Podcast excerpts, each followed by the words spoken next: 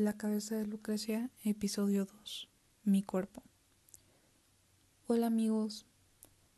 El día de hoy voy a hablar de mi cuerpo. Y yo sé que es un tema sensible, yo sé que es un tema que no se debe hablar a la ligera. Y por eso quería darles una advertencia antes de que lo escucharan. Si no están en un estado mental lo suficientemente fuerte, y bueno y positivo, por favor no lo escuchen porque en este podcast voy a incluir lo bueno, lo bonito, pero también voy a, incluir lo feo, lo horrible. Y no quiero ser la chispa que inició un incendio.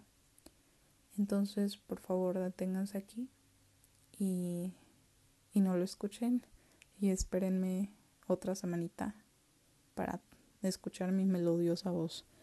Pero bueno, empecemos. Ayer tuve mi catarsis y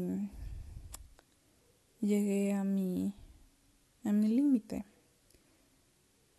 Verán, ayer me quise tomar unas fotos para pues subir a Instagram y me hice toda una sesión, fue toda una producción, me maquillé, me peiné, me, me hice mil cosas, me tomé las fotos y cuando llegó el momento de verlas y decidir cuáles, cuáles iba a editar para subir a Instagram, eh, resultó ser que ninguna me gustó. Y siendo honestos, había sido un buen día. Había sido un día que en el que yo me había visto al espejo y me percibía delgada y me percibía bien y yo estaba contenta. De hecho, ayer en la mañana medité y pues estaba vibrando bien y bonito y positivo, ¿saben? El caso es que llegan estas fotos y me arruinan todo. Y me quedé en mi cuarto a llorar un buen rato y caí en una espiral. La verdad. Miren, les cuento. Yo estoy en un plan con el nutriólogo, con un nutriólogo, porque para empezar, yo siempre había sido, he sido muy consciente de mi peso y yo creo que todo esto se puede remontar a cuando tenía 8 años y sufría bullying por un mocoso que me decía que estaba muy gorda, que estaba muy velluda, que me veía fea, lo que quieran. Y eso como que se me quedó grabado. Y fue una cadena que no me tocaba cargar, pero que decidí cargarla por mi poca inteligencia emocional a la edad de 8 años. Pero bueno. Y poco a poco esa cadena se fue haciendo más pesada que porque iba a ballet y mi maestra me quitó mi solo en una presentación porque se me veían unas lonjitas en la pierna que porque en la prepa me llamaban gordibuena que porque no sé muchas cosas.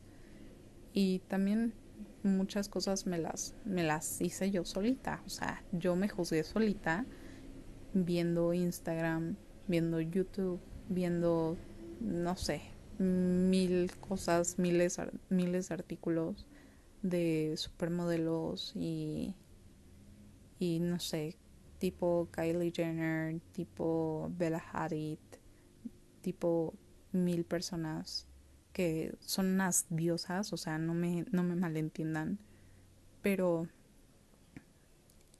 mm, en el que, o sea, simplemente no hay punto de comparación. Ellas viven para eso. No me refiero a que, o sea, por favor. Es, esto es como un paréntesis. Este es el problema de vivir en una era en donde todos se te avientan si haces un un comentario que puede tomarse como políticamente incorrecto. Pero bueno, o sea, cierro paréntesis.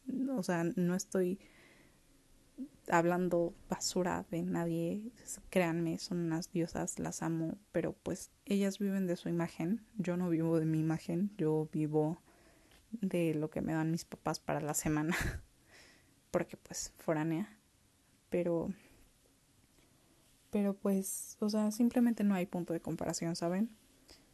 Y y sí, o sea, yo decía que estaba muy gorda en comparación a ellas, que no sé, estaba fea y y pues simplemente no no era como lo mejor para mí tener esos estándares de belleza. El caso es que por todo este acumulado, por fin decidí tomar acción e ir con el nutriólogo. Y pues decidir con el nutriólogo para bajar de peso pero también para también aprender a alimentarme porque las personas que me conocen saben que tengo un punto débil por los choco crispies y por todas las cosas dulces en especial por el pan de dulce que uff pero bueno, o sea, yo quería empezar a alimentarme bien, a nutrir mi cuerpo y también pues para bajar de peso, ¿no? En el proceso. Y pues inicié un plan, ya llevaba tres meses, llevo tres meses, casi cuatro, y he bajado aproximadamente siete kilos. Y pues obviamente he recibido cumplidos de parte de mi familia porque hashtag cuarentena. Así de que, wow, si te ves más delgada, este, hasta te ves más alta, te bajaron los, los cachetes, un montón de cosas así, ¿no? Y que pues sí me subían el autoestima, pero pues también me, me motivaban a hacer más ejercicio. Y todo iba bien les digo, hasta estas fotos. Y vi las fotos y mentalmente me, me derrumbé y me empecé a reclamar, así como de, ¿qué estás haciendo mal? O sea, realmente, ¿qué estás haciendo mal? No estás haciendo suficiente ejercicio. Una hora de ejercicio no es suficiente. Tal vez tienes que hacer dos. Tal vez no debas de cenar aunque el nutriólogo te lo diga, pero pues quieres ver resultados. Empecé a entrar en esta espiral de de esto, pero esto, pero esto, pero esto, ¿saben? En un debate conmigo misma muy fuerte. Y llegué al punto en el que colapsé. Colapsé horrible. Colapsé en mi cama llorando. Y de repente en medio de la tormenta vi un rayito de luz. Y ese rayito de luz fue el pensamiento para, para las personas que me, que me conocen, para mis amigas que me escuchan, saben cómo soy, saben que cuando me piden consejos lo digo tal cual como lo pienso y así fue este rayito de luz, literal fue pues ¿quién te manda a estar de pendeja siguiendo estereotipos y estándares de belleza que, o sea, sí te impusiste tú, pero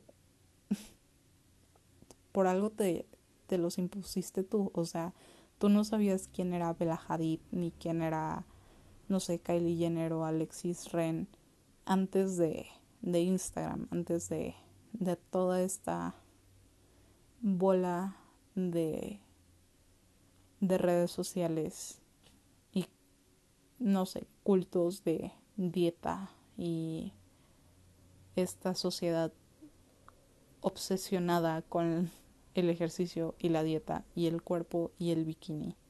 O sea, ¿quién te manda a estar de pendeja siguiendo a todos los demás?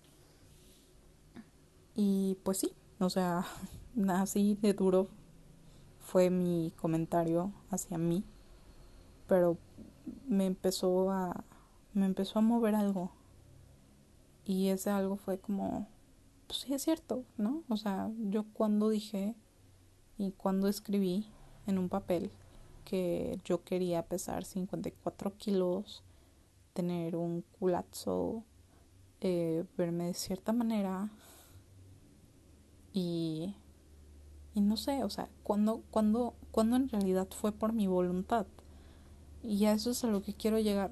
¿Cuántas de las cosas que he hecho que han afectado a mi cuerpo las he hecho por mi voluntad? O sea, pero realmente por porque yo diga, sí, yo quiero esto sin que alguien más me esté influenciando. No sé a quién es, no sé a quién le he dado el poder sobre mi cuerpo durante casi 20 años, pero definitivamente no ha sido a mí. Y, y es algo duro de, de de ver, ¿saben? Es como verte, a, verte en este espejo y ver tus verdades y de repente ver esa gran verdad que te duele, que te arde y que no la querías ver. Porque pues es una verdad fea. Y, y sí, o sea, llegué a esa conclusión. En realidad ¿Cuántas de las cosas que hacemos que, que cambian nuestro cuerpo, nuestro, nuestro único hogar, las hacemos porque queremos y porque es lo mejor para nosotros y no por lo y no porque seamos influenciados por los demás. Y diciendo esto, estoy pensando en mi yo de ocho años, a la que llamaban peluda, a la que llamaban gorda, y se lo compró y diciendo esto estoy pensando en mi yo de 14 años que que quiso pagarse un tratamiento para cambiar su aspecto físico porque resultó ser que a alguien no le gustaba que alguien la llamó de tal manera como para que ella se lo tomara en serio y y le doliera, o sea, diciendo todo esto, estoy pensando en todas esas versiones de mí. Pero así como estoy pensando en esas versiones de mí, también estoy pensando en las millones de personas que desarrollan un desorden alimenticio que, que, que en realidad no, no es su culpa. O sea, no es su culpa y no voy a decir es culpa del sistema porque no no es no es culpa nada más del sistema es culpa de nosotros es culpa de todos los que estamos conscientes de que tenemos un cuerpo y de que las otras personas tienen un cuerpo ¿por qué creemos que tenemos el derecho a opinar acerca de alguien más? ¿Por qué? y me incluyo o sea me incluyo porque yo he estado tal vez no participando pero sí escuchando y no deteniendo a personas que hacen comentarios tóxicos acerca de los cuerpos de las demás. ¿Cuántas veces escuchamos a que la prima, que la tía, que la amiga diciendo, ay, es que Bárbara de Regil tiene ese cuerpazo porque está súper operada y también hace mucho ejercicio, pero pues está operada. ¿Cuántas veces escuchamos que dicen, ay, no sé, este actor se, se operó la nariz y ahora está guapísimo, porque sí, antes estaba feo estaba medio gordito, que uno que ya se puso a hacer ejercicio. O sea, ¿cuántas veces, o sea, me, me enoja porque yo, yo he caído en ese, en ese estado mental en el que, en el que le doy más poder a quien tiene una lengua que a mí que tengo mi cuerpo y, y me enoja no poder detenerlo y no haber podido detener a ese niño de ocho años que, que me estaba llamando por nombres, que me estaba diciendo gorda, que me estaba diciendo fea, que me, que me decía constantemente que yo nunca iba a ser una persona bonita, simplemente porque no, no estaba bonita en ese entonces. Entonces, sí me enoja, sí me enoja que yo me haya comprado tantos tantos pleitos que no eran míos, tantas verdades que no eran mías y me enoja más no haber tenido la, la oportunidad de detenerlas y no detenerlas, solamente porque no eran para mí, ¿saben? Y si se llevan algo de este podcast, ojalá sea que pues, todos somos humanos, o sea, todos sentimos, aunque no lo estén, o sea, es que no entiendo esa lógica de que si no lo escuchas no hace daño, o sea, sí, sí hace daño, sí, sí, sí hace daño porque eventualmente te das cuenta de cómo te percibe la gente. Entonces, por favor, llévense de aprendizaje que sí pueden herir a una persona, incluso aunque no lo digan, pero pues las miradas se notan y que sí hay personas que tenemos cicatrices emocionales muy grandes. Si, hay personas que a las que nos ha costado, no sé, muchas sesiones de terapia, hablar de mis inseguridades, de de todo a lo que hemos sido sometidos con tal de complacer. Y eh, y sí, o sea, no, no se tomen esto a la ligera, no es, no es, el cuerpo de las demás personas no es algo que se deba de tomar a la ligera. Entonces, pues, pues sí amigos, nada más necesitaba sacarlo. Yo sé que es un podcast largo, pero pues creo que es un tema importante. La verdad no sé ni qué estoy concluyendo porque ya no quise ver el guion y la conclusión del guion es una conclusión muy diferente a la de a la de esta plática verdadera pero pero bueno si se llevan algo ojalá no se lleven la imposición de estándares de belleza ojalá se lleven mi mi momento de libertad mi momento de realización y mi momento de de fortaleza. Y ojalá, pues no los inspire, pero ojalá haga clic en su cabeza esto y dejen de someterse a los demás y a las ideas de los demás porque pues no está chido amigos. Los amo. Bye.